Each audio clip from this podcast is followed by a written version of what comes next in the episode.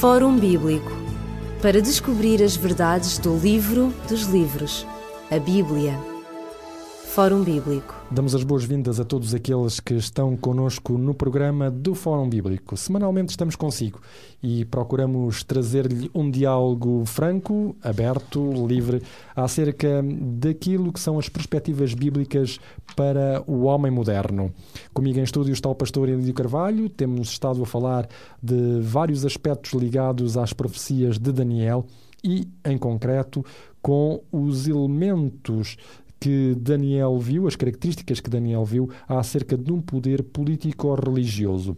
Estamos a investigar as falsas doutrinas deste poder político-religioso e hoje iríamos tratar da questão da confissão. Pastor Lídio Carvalho, a confissão é algo que é mal percebida muitas vezes eh, quando se lê a Bíblia.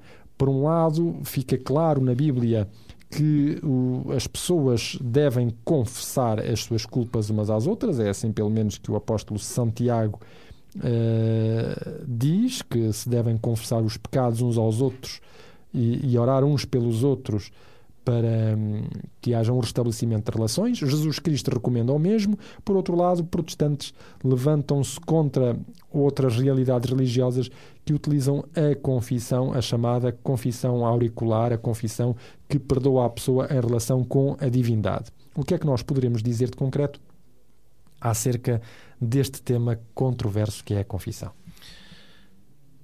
O primeiro aspecto a ver, ou dentro dos vários aspectos, é saber o que é que quer dizer essa confissão e a confissão se é uh, meramente horizontal ou vertical.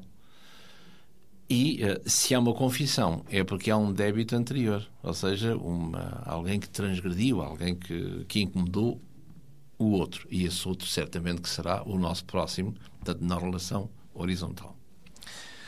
Como citou as Escrituras, eh, realmente Tiago, na Epístola de Tiago, no capítulo 5 e em particular no verso 16, eh, fala, aliás, desde o verso 14, se quisermos, fala aqui, eh, Tiago pergunta se está alguém doente na comunidade.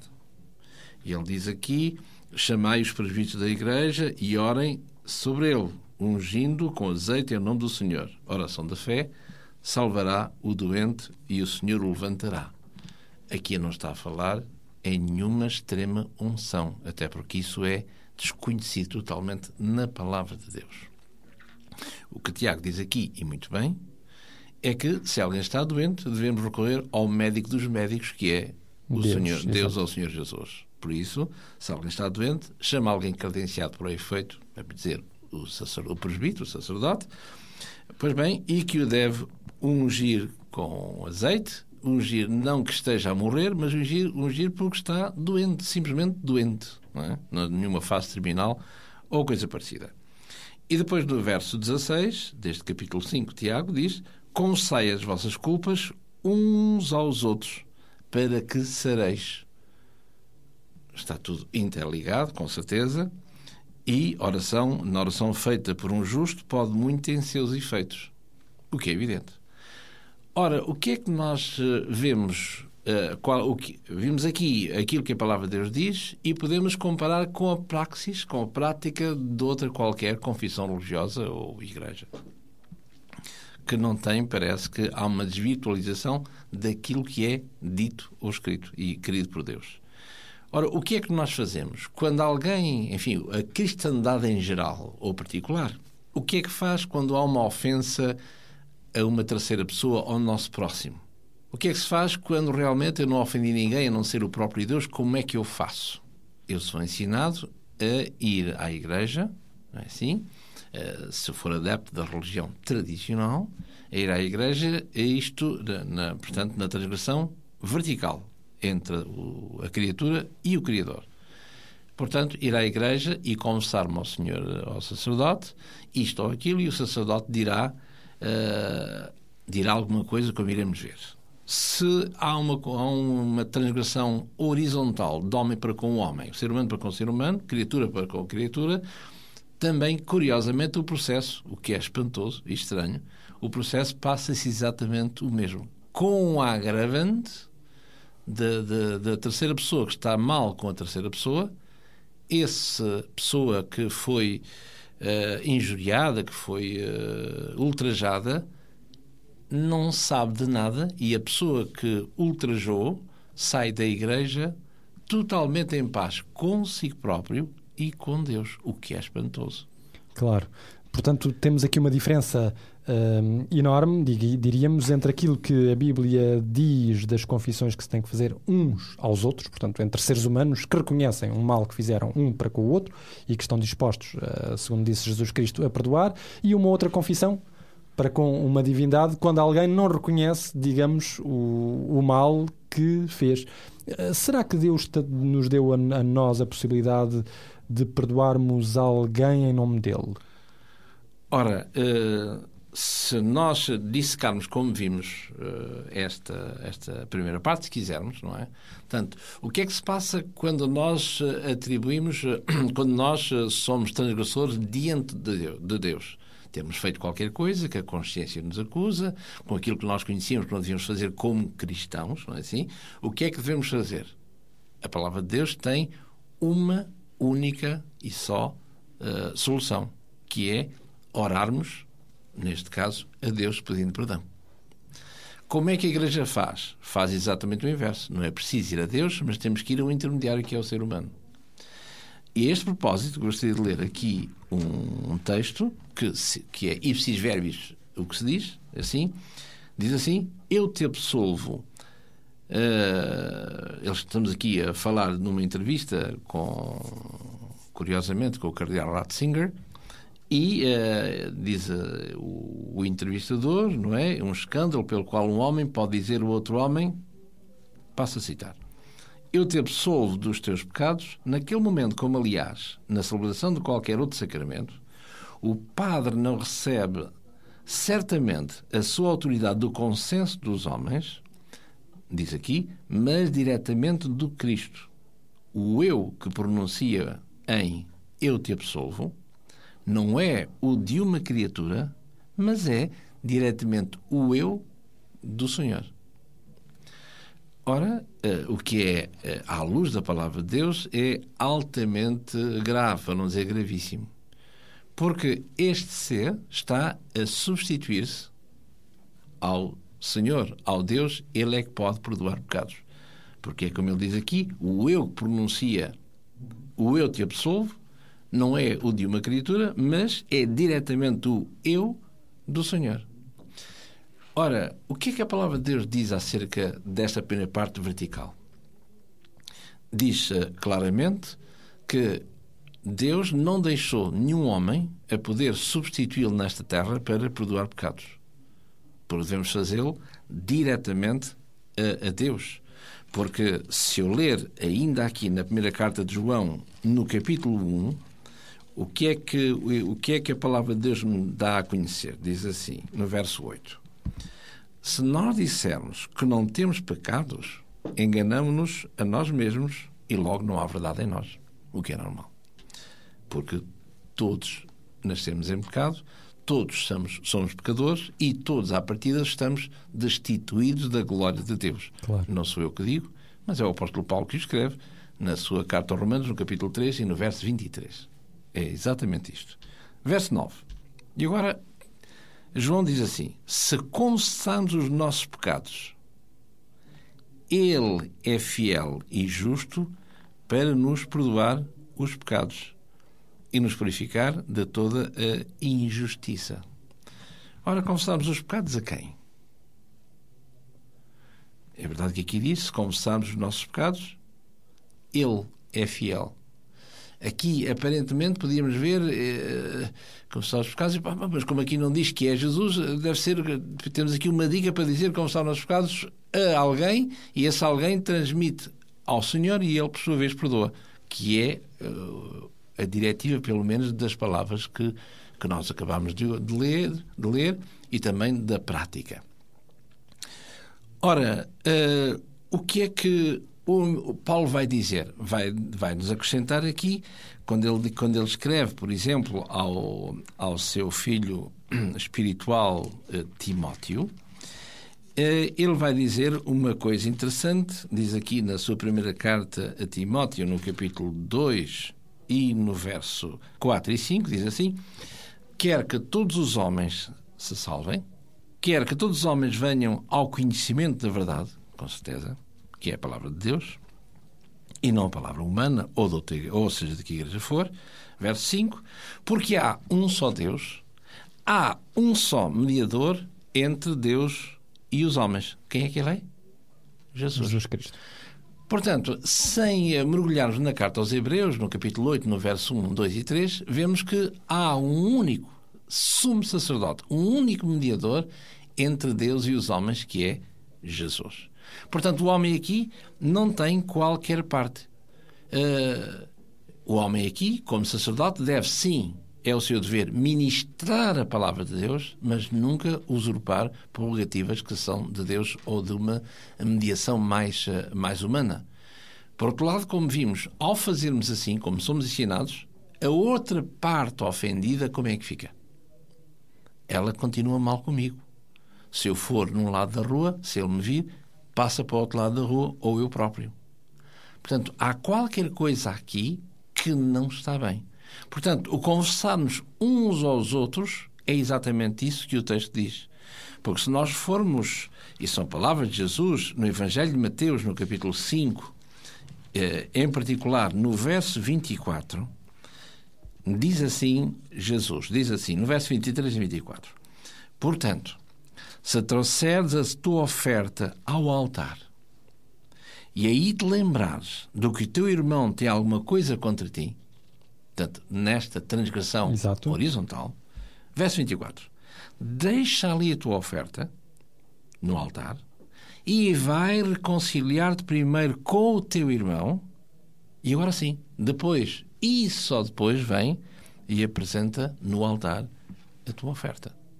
Ora, a Igreja desconhece, ou melhor, não pratica, é totalmente omissa nesse aspecto. Se fizermos assim, então, o diferente que possa haver entre estes dois litigantes, vamos supor que um é que tem razão, vamos, vamos claro. supor que é líquido, um tem razão que não tem, o diferente fica resolvido ali. E mais ainda, quando nós lemos o Pai Nosso, quando nós recitamos, porque rezar é uh, recitar, não algo que, que é espontâneo. O Pai Nosso diz-nos, já que estamos aqui em Mateus 5, diz-nos aqui uma coisa interessante no capítulo 6 e eh, diz aqui no verso 12: Perdoa-nos, ó Pai, as nossas dívidas, as nossas ofensas, assim como nós perdoamos.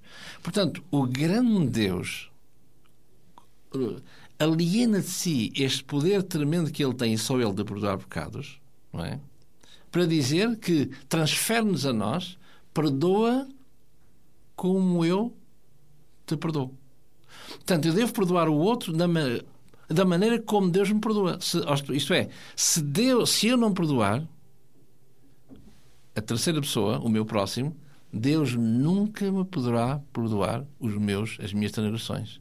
Ora, o que é espantoso é que Deus aliena de si este poder para nós e nós somos detentores desse direito de dizer Deus, eu, eu, eu ordeno por outras palavras, assim, é que não perdoes este pecado. E Deus respeita isso.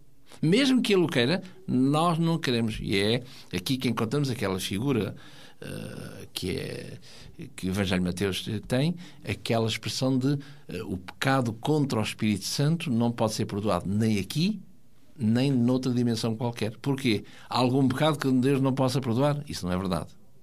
Agora, eu é que não quero, eu, entre, entre parênteses, eu desautorizo Deus aquilo que possa perdoar, porque eu não quero ser perdoado. E é esse pecado que o Espírito Santo é exatamente esse.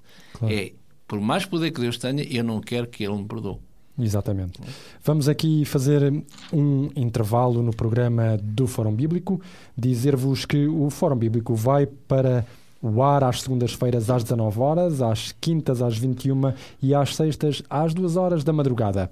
Pode contactar connosco de várias maneiras. Pode fazê-lo através do número de telefone, vai ser mencionado daqui a pouco, ou através de um e-mail, eh, enviando o seu e-mail para fórumbíblico.radioclubdecintra.pt Fórum Bíblico, arroba radioclubdecintra.pt. Nós vamos regressar já daqui a pouco Uh, entretanto, fique com esta música que deixamos especialmente para si.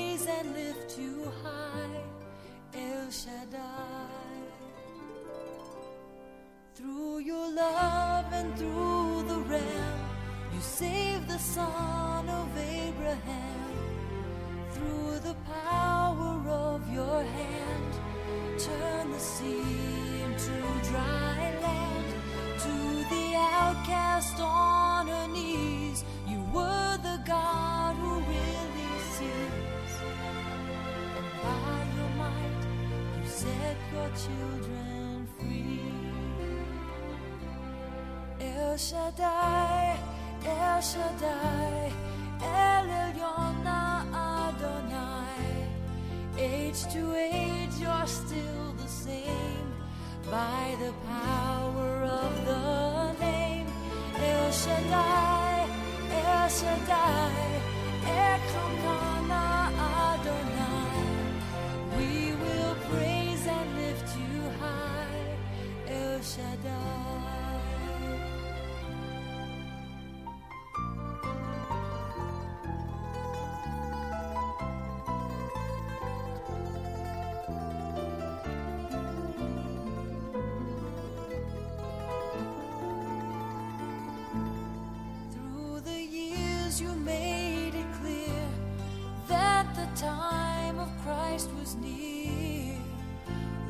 people couldn't see what Messiah ought to be, though your word contained the plan, they just could not understand. Your most awesome work was done through the frailty of your son. El Shaddai, El Shaddai, well, you're not.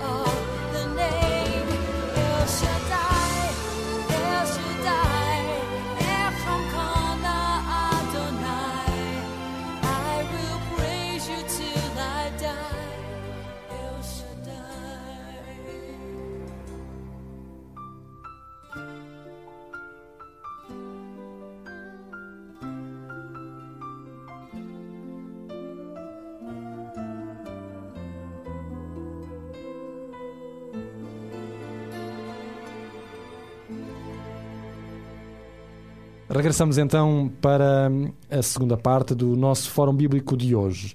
Vista a questão da, da confissão e, portanto, do, dos limites que ela impõe, não apenas na relação entre ser humano, mas na relação entre ser humano e Deus, poderemos, Pastor Ilídio, eh, agora passar à fase seguinte, ou seja, poderemos nós abordar a outra doutrina que tínhamos, hum, que o profeta Daniel e que a Bíblia nos mostram acerca deste poder político-religioso, ou seja, como é que os mortos, ah, onde é que se encontram os mortos neste momento. Ah, do ponto de vista bíblico, os mortos descansam no pó da terra, ou seja, no sepulcro. Entretanto, várias religiões, umas dizem que eles vão para o céu, outras dizem que as almas andam por aí, e há outras até que afirmam a existência de um inferno. Como é que nós podemos compreender a existência do inferno? Eu costumo dizer assim, uh, a este nível e a este propósito, e não só, mas ligado a isto, ou seja, se um dia eu fosse interpelado na rua como simples cidadão, como simples passante, uh, sobre esse tema que acabou de, de, de, me, de avançar com ele, não é assim? E de me propor, eu costumo dizer, uh, se fosse essa pergunta na rua, a qualquer estação de televisão ou de rádio, diria: olha você quer que eu responda a isso como cidadão ou como cristão?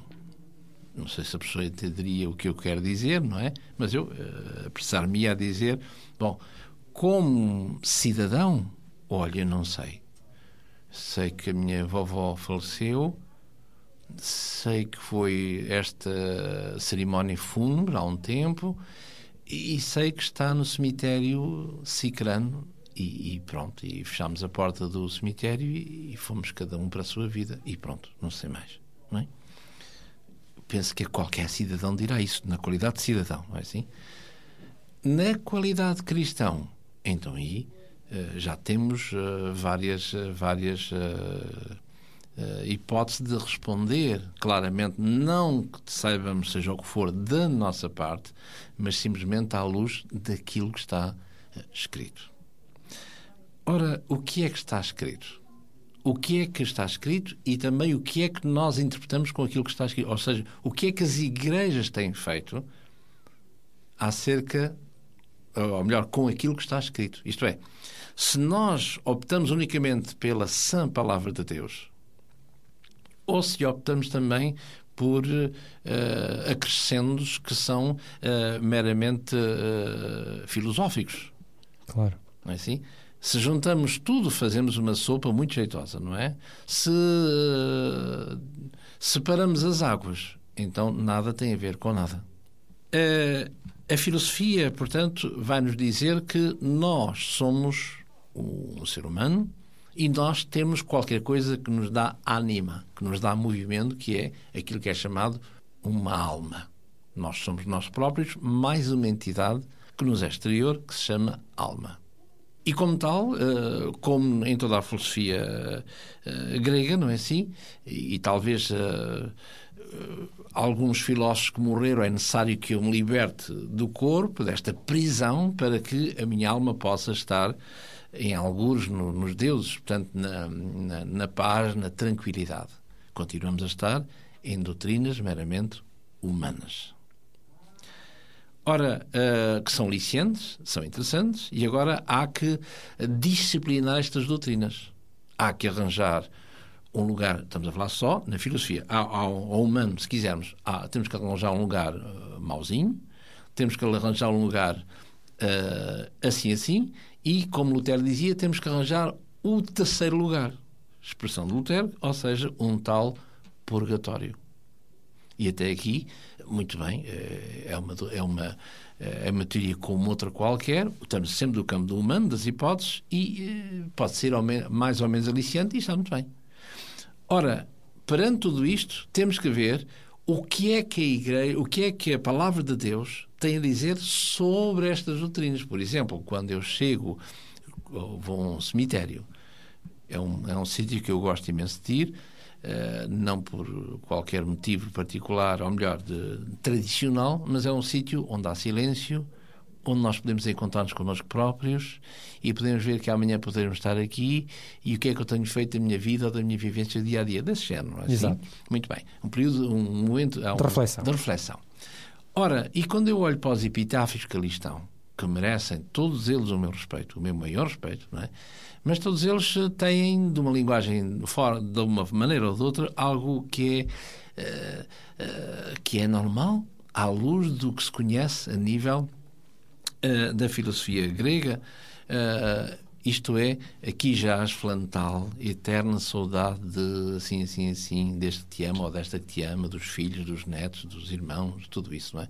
Que é uma forma piedosa de nós vermos e dizermos quanto amamos o ente querido que ali está Com certeza, Claro. e como humano não tenho nada absolutamente a objetar, não é assim?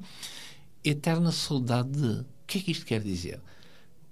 Penso eu que quer dizer que uma coisa eterna saudade é que já não, já não irei Ver mais. mas ver mais, não é? E, e- pronto, e ficamos assim, e é isto que o cidadão eh, em cada dia pode constatar, basta ir a um cemitério. No, no plano humano não tem nada, absolutamente nada a acrescentar, eh, possa não concordar com uma coisa ou outra, então, mas... bom, e é verdade que está ali o, o ossário, não é assim? Portanto, onde põe os ossos ao fim de cinco anos, fazer o levantamento do corpo e depois, eh, ou os que são simplesmente, eh, eh, como é que se diz, para eh, nas chamas, não é? Na, como é que se diz? Em vez de No pôr- crematório? No crematório, exatamente. Ficam reduzidos a pó, as suas cinzas e, e, e pronto. E, e- e agora? E agora? E agora? E agora? Eh, Pronto, há tal alma imortal que vagueia em algum sítio e agora é preciso fazer alguma coisa também em termos humanos. O que é que eu faço? O que é que ela... Agora ela está onde? Nos tais três lugares. Exato. E o que é que ela faz? E, e se ela me visita, se não me visita, se vem falar comigo, se não vem? No campo da humano, meramente humano e talvez especulativo, portanto, cada um poderá dizer o que quiser. É? Isto na, na parte humana. Agora, temos que ver se a palavra de Deus, agora que somos cristãos, não é assim? Se- se- na qualidade de cristãos, o que é que a palavra de Deus tem a dizer? Se tem algo que vai eh, disciplinar tudo isto, se vai contrariar, se vai simplesmente eh, colocar os pontos nos is, como se costuma dizer. E aí temos toda uma, uma panóplia de ensinos, não é? Que visam e, e colocam em ordem aquilo que o ser humano inventou. E aquilo que, eh, que a fi- filosofia helénica nos legou, não é assim? Que é totalmente contrário à palavra de Deus. Então, se formos eh, questionar a palavra de Deus, aí sim, encontramos uma palavra de esperança, encontramos muitas coisas que eh, poderemos avançar eh, a seguir para vermos o que é que a palavra de Deus tem a dizer à resposta humana. Exatamente. Será isso que nós vamos ver no nosso próximo programa. Para já, nós vamos concluir e ficar por aqui, dizendo que, se desejar saber mais acerca das profecias de Daniel e de Apocalipse, pode receber gratuitamente em sua casa o livro que lhe oferecemos no nosso programa, Profecias Cronológicas na História da Salvação. Já sabe, é só enviar o seu pedido para os contactos que lhe vão ser mencionados já de seguida. Da nossa parte, nós despedimos-nos com amizade, desejando a todos as maiores bênçãos de Deus na sua vida. Até ao próximo programa, se Deus quiser. Ligue-nos para 21 3140166 ou contacte-nos para o e-mail forumbíblico.radioclubdecintra.pt ou pode escrever-nos para a Rua Acácio Paiva, número 35 A 1700 004, Lisboa. Fórum Bíblico para descobrir as verdades do livro dos livros, a Bíblia. Fórum Bíblico